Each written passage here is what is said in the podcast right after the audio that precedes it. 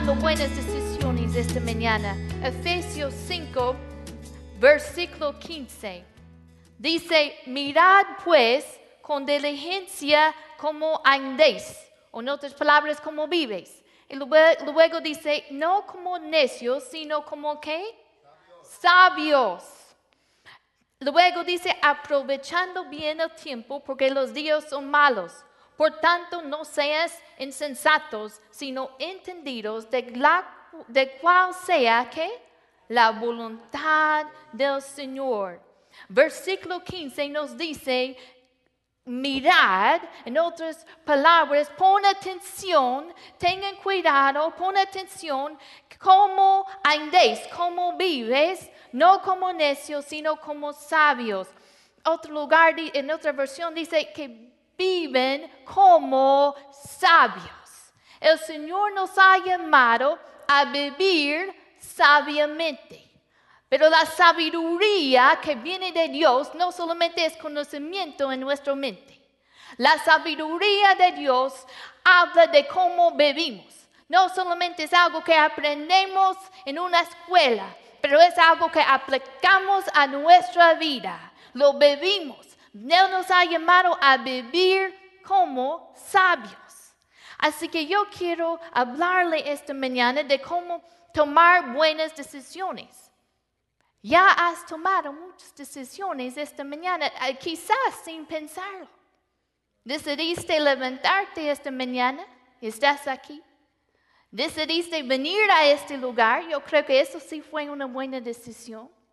Decidiste qué comer o no comer. Decidiste cuáles palabras iban a salir de tu boca esta mañana. Si tú los escogiste, tú eres responsable para esas decisiones. Hay algunas decisiones que, bueno, que no son tan relevantes.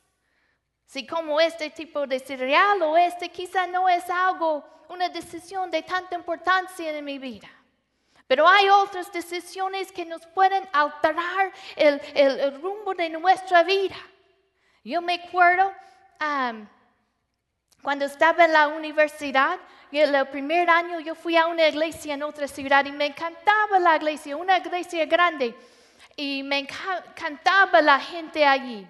Pero lo que pasó es que esa iglesia estaba de larga distancia de donde vivía yo. Y llegó un tiempo en que yo sentía, bueno, yo necesito poder asistir más a la iglesia, necesito estar más cerca. Así que sentí que el Señor me llevaba a una iglesia más cercana. Quizá no era la iglesia que yo hubiera escogido, pero esa decisión me, cambió en mi vida porque en ese lugar conocí a mi esposo. Yo no sabía, pero el Señor estaba dirigiendo los pasos. Y quizá ustedes pueden pensar en veces que, que el Señor miras para atrás y ves como Dios estaba guiando sus pasos. Yo me acuerdo, mi esposo estaba en México como joven y él decía, yo quiero, yo quiero ir a estudiar a otro lugar, yo quería ir a Canadá. Y pensaba en cómo ir a Canadá. Pero no llegó a Canadá, llegó aquí a los estados, a Mississippi, a otro lugar. Y cómo el Señor va dirigiendo los pasos de uno. Nosotros somos, hay cosas en la vida que nosotros no podemos controlar. No podemos controlar en qué tipo de familia crecimos, en dónde nacimos. Hay cosas que no podemos controlar. Quizá tuvimos una vida difícil de luchas y, no, y, algunas cosas no hemos podido controlar. Pero sí somos responsables de las decisiones que nosotros tomamos. El Señor nos ha dado ese poder. A veces los hijos dicen, se enojan y dicen, pues tú me hiciste enojar o mi hermano me hizo enojar. Le digo, no, tú decidiste portarte así. Era tu decisión. A veces nos ponemos en el lugar de la víctima. Mira, mira cómo, eh, eh, eh, mira cómo era mi vida y por eso soy así. Hermanos, Cristo venció la muerte. No hay ninguna excusa para vivir como víctima. Él nos ha dado las llaves y nos ha dado la victoria. ¿Qué más quieres? Él murió por ti en la cruz, resucitó al tercer día, ascendió al cielo y vive intercediendo para ti. Te, mandó su Espíritu Santo para darte poder. Te dio autoridad sobre el enemigo. ¿Qué más quieres? Tú tienes poder para vivir para Él. Tú tienes el poder de tomar decisiones correctas. A veces, a veces nos, nos ponemos en el lugar de la víctima. ¿Se acuerda? Y eso no es nada nuevo. Recuerdo desde el principio, recuerda cuando a Adán y Eva tomaron el fruto. ¿Recuerda? ¿Qué hizo cuando Dios vino y, empieza a, hablar a Adán y le dice, ¿acaso has comido del fruto del árbol que tú, que te, que te prohibí comer? ¿Cómo responde Adán? La mujer, esta mujer que tú me diste, la mujer, y empieza a apuntar el dedo. Pero el Señor no le preguntó. No le preguntó sobre ella. El Señor le preguntó a Adán, le dice, ¿acaso has comido? Tú, tú eres responsable por esa decisión que tomaste. Hay cosas en la vida que no podemos controlar, pero somos responsables por las decisiones que nosotros tomamos. Eva, ¿qué dijo? Eva, cuando el Señor vino a ella y, dijo, um, le preguntó a la mujer, ¿qué es lo que has hecho?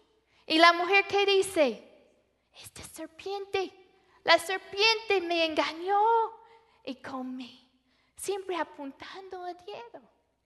Hay gente que no, no recibe la libertad del perdón que Cristo ofrece porque no aceptan su responsabilidad por las decisiones que toman. Nosotros tenemos que tomar responsabilidad por las decisiones que nosotros tomamos. Dice la palabra en 2 de Corintios 5, 10. Si quieren ir allí, pueden ir allí. Este versículo, eh, Pablo está hablando a cristianos y está hablando del juicio y él dice, porque es necesario que todos nosotros comparezcamos, 2 de Corintios 5, 10, es necesario que todos nosotros comparezcamos ante el tribunal de Cristo. Para que, mire, como dice aquí, cada uno, cada uno reciba según lo que ha hecho mientras estaba en el cuerpo, sea bueno o sea malo. Va a llegar un día en que cada uno de nosotros vamos a tener que pararnos delante del tribunal de Cristo. Este versículo es el juicio para los cristianos.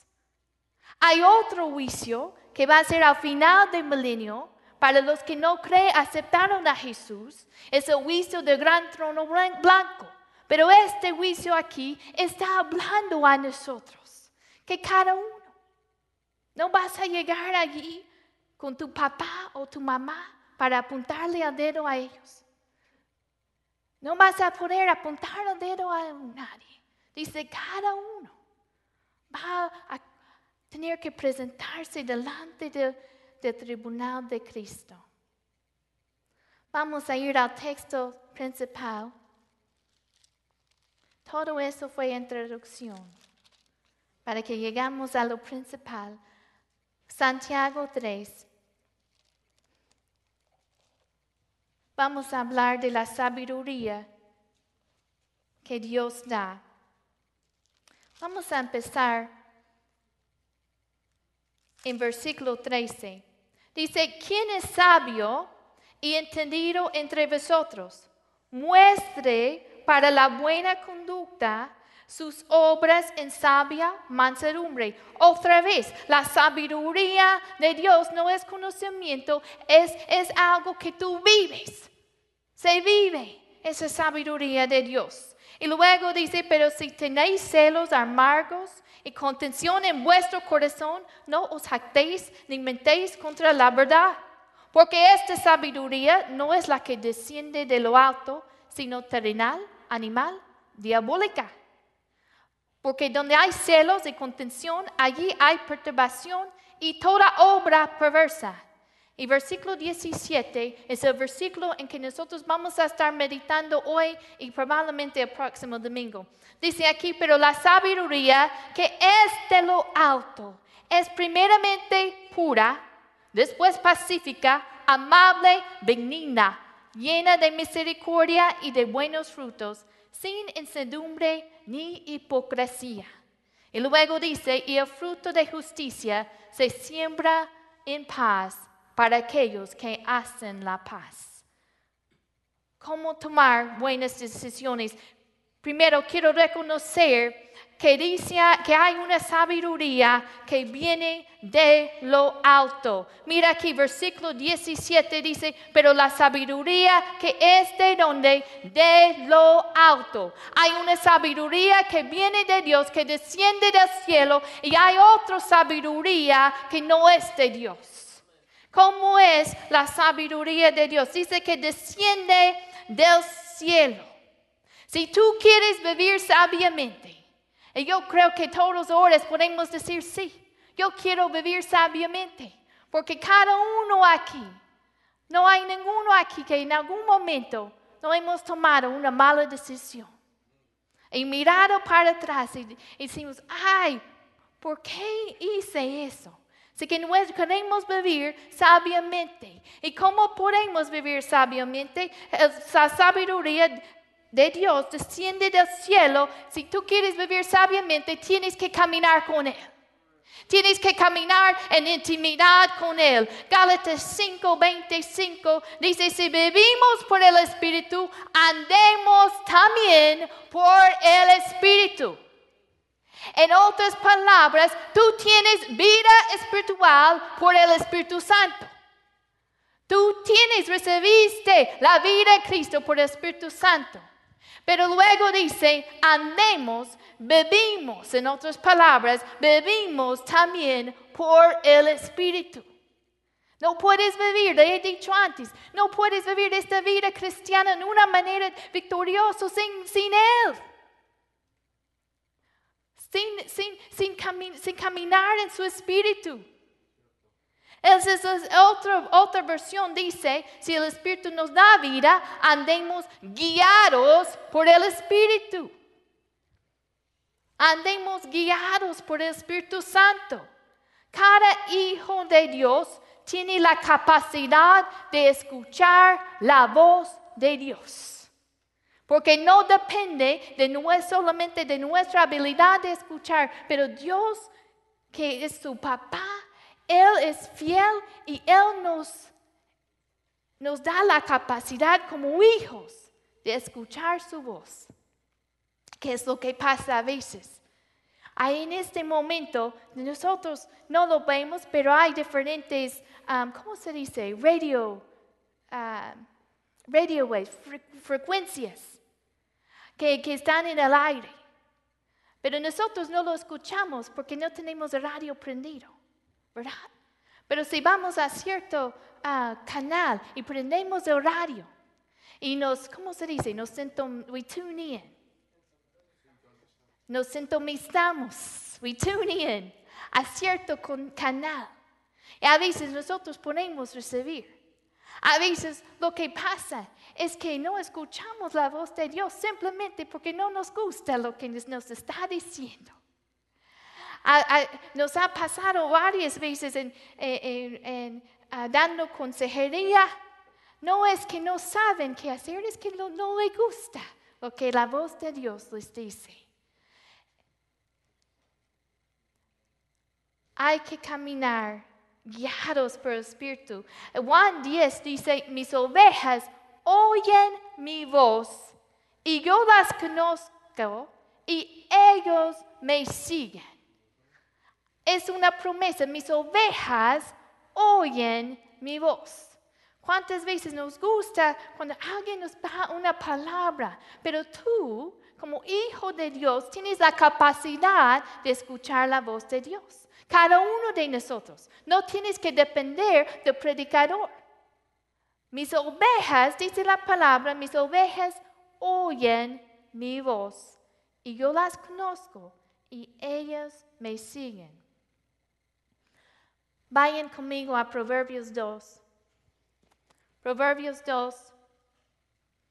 A.W. Tozer dijo esto, dijo, Dios hablará a los corazones de aquellos que se preparen para oír.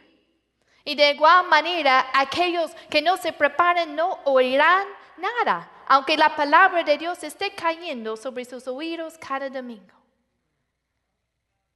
Dios hablará, dice A.W. Tozer, Dios hablará a los corazones de aquellos que se preparen para oír. Que están disponibles. Señor, yo esta mañana yo vengo a oír tu voz. Proverbios 2, 6 dice, porque Jehová da la sabiduría y de su boca viene el conocimiento y la inteligencia. Porque Jehová da la sabiduría. ¿Quieres vivir sabiamente? Tienes que caminar con Él, porque la sabiduría viene de lo alto. Jehová da la sabiduría. Colosenses 2.3. Lo voy a leer a, a ustedes. Dice que en Cristo están escondidos todos los tesoros de la sabiduría y del conocimiento. Según Colosenses 2, 3, todos los tesoros, la sabiduría es, tiene mucho valor. Salomón lo reconoció que tiene mucho valor. Proverbios dice, Proverbios 8 dice, mejor es la sabiduría que las piedras preciosas. Como nos gusta ver, eh, mujeres que nos gusta ver esas piedras preciosas, ¿verdad? Algunos están diciendo que sí. Pero mejor es la sabiduría. Vale mucho la sabiduría. Tienes que caminar con Él porque en Cristo, según Colosenses 2.3, que en Él están escondidos todos los tesoros de la sabiduría. ¿Quieres andar? ¿Quieres caminar sabiamente? Camina en una relación íntima con Cristo porque en Él están escondidos todos esos tesoros de sabiduría que tú necesitas para tomar buenas decisiones cada día. Es en Él, es en Él. Vayan, regresen a Santiago 3. Hay otro tipo de sabiduría mencionado aquí y es, eh, vamos a ver de dónde viene este el otro sabiduría que no viene de Dios. Eh, en versículo 15 menciona la sabiduría de este mundo. Y dice que esta sabiduría que viene del mundo, dice que es terrenal, en otras palabras, que viene del mundo. Dice que es animal y diabólica. Hay una sabiduría que no es de Dios, que es de este mundo. Son las filosofías de este mundo. Y lo que pasa es que nosotros, en, la cultura en que vivimos, siempre en la televisión y por el, por el internet, nosotros hay, hay, hay, esas filosofías con la gente que no conocen de Dios. Hay esas filosofías, ese pensamiento del mundo. Y dice aquí que es terrenal, es de este mundo, es animal. Es animal, sigue los instintos, los impulsos naturales y pecaminosas. Mi perrito, eh, si pienso en la palabra animal, pienso en mi perrito, cada vez que cocino un cierto tipo de pollo, allí sale, porque por los instintos, él, él, se lleva por sus impulsos. Lo que él quiere, él, está, él está motivado por, por sus instintos, sus impulsos. Y allí está él, esperando ese pollo, esperando recibir algo no razona, es algo animal, la sabiduría de este mundo. Y aquí dice diabólica. Viene de demonios. Hermanos, nosotros tenemos el Espíritu Santo que vive en nuestro espíritu, que nos da discernimiento de rechazar toda mentira del enemigo. Así que si tenemos el Espíritu Santo que vive en nuestro espíritu, entonces el diablo no puede tener autoridad sobre nosotros a menos de que nosotros le abrimos una puerta en el alma. A veces en, el alma, en, en la mente, en la voluntad, en el corazón. Le abrimos una puerta. ¿Y cómo lo abrimos? ¿Cómo abrimos esas puertas? Por actos de desobediencia. Y abre una puerta a un demonio. Ese es un tipo de pensamiento que no es de Dios. Dice aquí terrenal, animal, diabólica. Cada, como papás a veces escuchamos esto de, los niños y, quizá nosotros mismos lo hemos dicho. Mira lo que fulano está haciendo. Mira, sus papás lo permiten ver eso. Mira, mira, este amigo, él, va a la iglesia y él acepta esa actividad. Pero Dios te ha dado su Espíritu Santo que vive en tu espíritu para que tú rechaces esos tipos de pensamiento, todo eso que es terrenal, animal y diabólica. Te ha dado la autoridad de rechazarlo. Pero cuando intentamos conformarnos según este mundo, nos metemos en tantos problemas y tomamos malas decisiones. Queremos vivir según la sabiduría que Dios nos da. Mire cómo es, cómo puedo saber la sabiduría de Dios. Primero tenemos que tener esa relación íntima con el Señor, de estar en Cristo, porque en Él están escondidos todos esos tesoros de sabiduría que tú necesitas. Están escondidos en Él. Busca a Él con diligencia cada día. Despiértate buscando su rostro porque en Él están escondidos esos tesoros. Hace, hace unos años íbamos a cada verano a Puebla y pasamos un mes allí en Puebla con los estudiantes de, de Arturo. Y yo me acuerdo, quizás, yo creo que hace tiempo les he compartido esta historia. Nos íbamos, era un domingo y quisimos ir a una iglesia. Y escuchamos de una iglesia que nosotros pudimos caminar allí y salimos caminando del hotel y, nos perdimos y no encontramos cómo llegar a la iglesia. Y encontramos gente y preguntamos, pues tú sabes de esa iglesia, ¿cómo llegamos? Y bueno, usted quizá conoce la cultura mexicana. Sí, nosotros sabemos dónde está esa iglesia, está por allí, por allí. Y, y seguimos, ok, y seguimos en esa dirección y no lo encontramos. Y buscamos a otra persona. ¿Conocen a esa? ¿Han escuchado de ese? Sí, nosotros sabemos dónde están. Y nos mandaron a otro camino. Y, preguntamos a otros y nos mandaron a otro. Y cada persona decía, sí, yo sé la respuesta, es por allí, es por allí. Y terminamos. Yo creo que nunca llegamos, ¿verdad? nunca llegamos al destino correcto. Porque escuchando tantas voces que nos mandaron aquí, nos mandaron allá.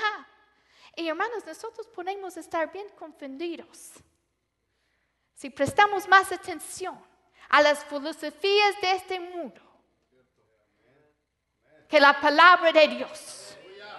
Si pasamos más tiempo enfrente de la televisión recibiendo, recibiendo las filosofías de este mundo y nunca abrimos este libro, estamos en peligro.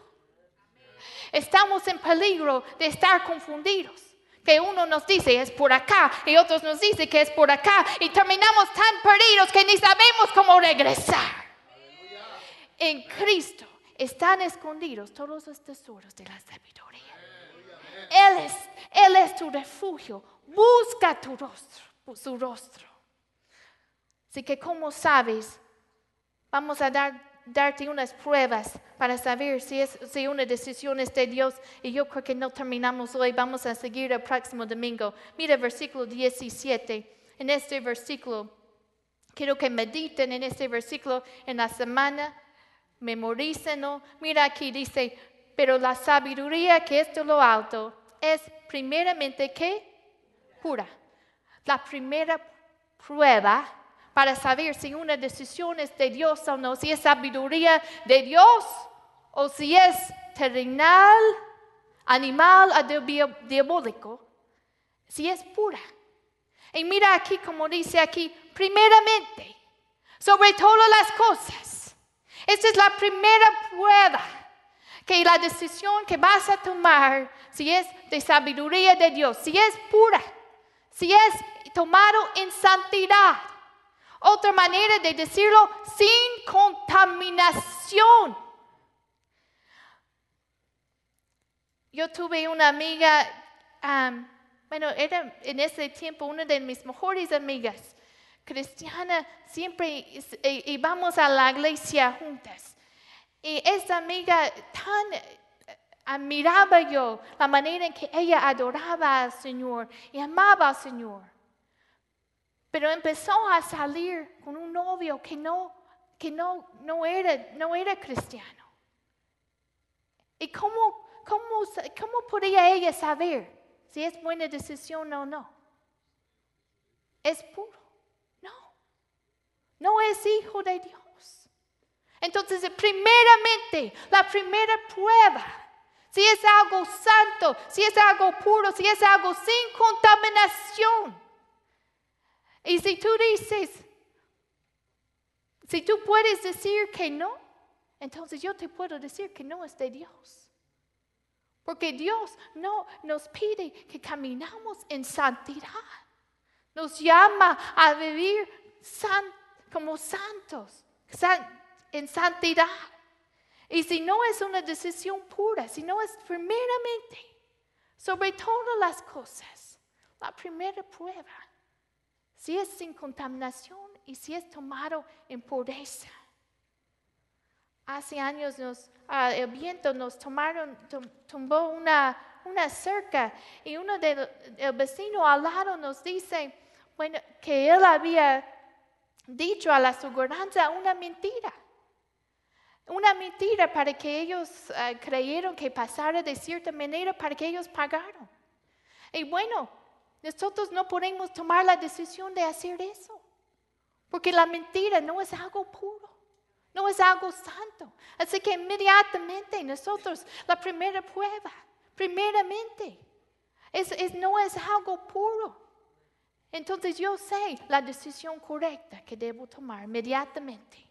Si es puro o, si no es puro. Si no es puro, te puedo decir que no es de Dios. Yo podría decir a mi amiga, este hombre no es el hombre para ti. Y no es que yo recibí una gran palabra, una gran profecía, pero inmediatamente yo sabía que no era hijo de Dios. Entonces era una relación impura. La primera prueba es pura. Mira aquí que dice después. Pacífica, pacífica. Pacífica significa relacionado con la paz. Proviene de la paz, trae paz y vive en paz, promueve paz. Vayan conmigo a Colosenses 3. Colosenses 3, 15.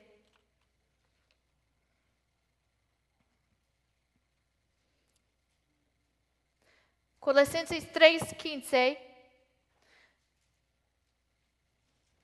dice, y la paz de Dios gobierne en vuestros corazones, a la que asimismo fuisteis llamados en un solo cuerpo y sed agradecidos. Mira aquí al principio del verso dice, y la paz de Dios gobierne en vuestros corazones. Esa palabra gobierne, gobernar en, este, en el lenguaje regional, es un lenguaje que emplean los atletas. Quiere decir como árbitro, como un referee. En un juego que si la pelota va afuera, fuera, el, ¿cómo se dice? Árbitro. Árbitro, el referee dice fuera. La pelota fuera, está fuera. Bueno, la paz de Dios es como un árbitro en nuestras vidas. Y cuando nosotros empezamos a caminar fuera de la voluntad de Dios, entonces la paz sentimos una inquietud. Y ciertamente ustedes lo han experimentado. Hay veces, ah, yo puedo pensar recientemente a un programa de, de, televisión y nosotros lo teníamos prendido y estuvimos viéndolo pero yo sentí una inquietud en mí. Y e, esa inquietud, esa falta de paz es como un árbitro que me dice, fuera, Eso es fuera de la voluntad de Dios para ti. Yo me acuerdo cuando, y Arturo, yo creo que él los ha contado, cuando nosotros íbamos a, mudarnos aquí, él, él dijo a, la universidad, le ofrecieron el trabajo y él lo negó, dijo que, lo, dijo que no quería aceptar, no aceptó el trabajo aquí. Y estuvimos en México y él, él me decía, pues yo no tengo paz de esta decisión. ¿Qué es lo que pasa? La paz, dice Colosenses 3:15, que la paz de Cristo gobierna en nuestros corazones. Es como un árbitro que nos dice, bueno, y que él hizo, él ah, llamó por teléfono y dice, sí quiero aceptar el trabajo porque no tengo paz. Así que cuando vamos afuera de la voluntad de Dios, es la misericordia de Dios que a veces nos sentimos, sentimos esa inquietud. Y la paz de Dios gobierna en nuestro corazón. Mira, vamos a ver Salmo 119, versículo 165. Esta es una gran promesa. Salmo 119, versículo 165 dice, mucha paz tienen los que amen tu ley y no hay para ellos tropiezo. Otra versión dice, nada los hace tropezar. ¿Cuál promesa tan grande? Mucha paz tienen los que amen tu ley. Cuando, ah, ah, manejamos nuestra vida según la palabra, conforme la palabra de Dios, y amamos la palabra, la palabra está en nuestro corazón y guía nuestra decisión y mucha paz tienen los que amen tu ley. Y no hay para ellos tropiezo. Qué promesa tan grande. Así que una manera en que sabemos si es buena decisión o no, es la paz de Dios. Es como un árbitro, como un referee que nos va guiando. Pero también no solamente que produce paz en nosotros, pero también en nuestras relaciones. Promueve paz. Yo me, ah, me estaba leyendo de mi suegro, recuerden el miércoles que él vino y predicó y estaba hablando, estaba hablando de las compras y cómo nosotros las mujeres, cómo nos emocionamos con las compras y, él hizo una, um, una mirada a su esposa Rosy, que le gusta y como todas las mujeres nos gusta andar en las tiendas. Y la última día que ella estaba aquí, yo le pregunto, pues, Rosie, ¿quiere ir usted a otro lugar? ¿Hay algo más que usted quiere? Y ella dice, no, es que él dice que ya, ya gastamos suficiente. ya es suficiente. Pero ella estaba tomando una decisión para promover paz en su hogar tomando, y quizás son, son decisiones sencillas, pero ella estaba tomando una decisión para promover paz en la relación. Y cuando escogemos, cuando tomamos decisiones, debemos pensar en decisiones, por ejemplo, las palabras que escogemos. Las palabras que, diariamente escogemos, cada palabra que sale de nuestra boca, sean palabras que promueven paz en las relaciones que tenemos, para que no ofendemos a, nuestro esposo o esposa o, alguien más sin, sin querer. Vamos a ver qué más rápidamente, ya para terminar. Sé que uno es una decisión pura, después pacífica, y mira lo que dice aquí, amable. Otra versión dice bondadosa, considera a otras personas, ni es conflictiva, es razonable, es algo que es amable con otros. Y el último para el día de hoy, lo que sigue después de amable es benigna, benigna. Benigna quiere decir dócil. Y yo estaba realmente sorprendida que aquí en, en la original quiere decir fácilmente persuadido es alguien que, que no con un rigidez, pero alguien que, que recibe, que escucha a otras personas, que recibe buen consejo, que recibe corrección y recibe enseñanza que viene de Dios. Hay gente que dice bueno, yo, que, o, se, o piensen que sab- lo saben todo y no necesiten escuchar a nadie. Eso es el opuesto de esta palabra. Alguien que es dócil es alguien de humilde corazón, que se somete a la palabra de Dios y recibe lo que Dios quiere para ellos.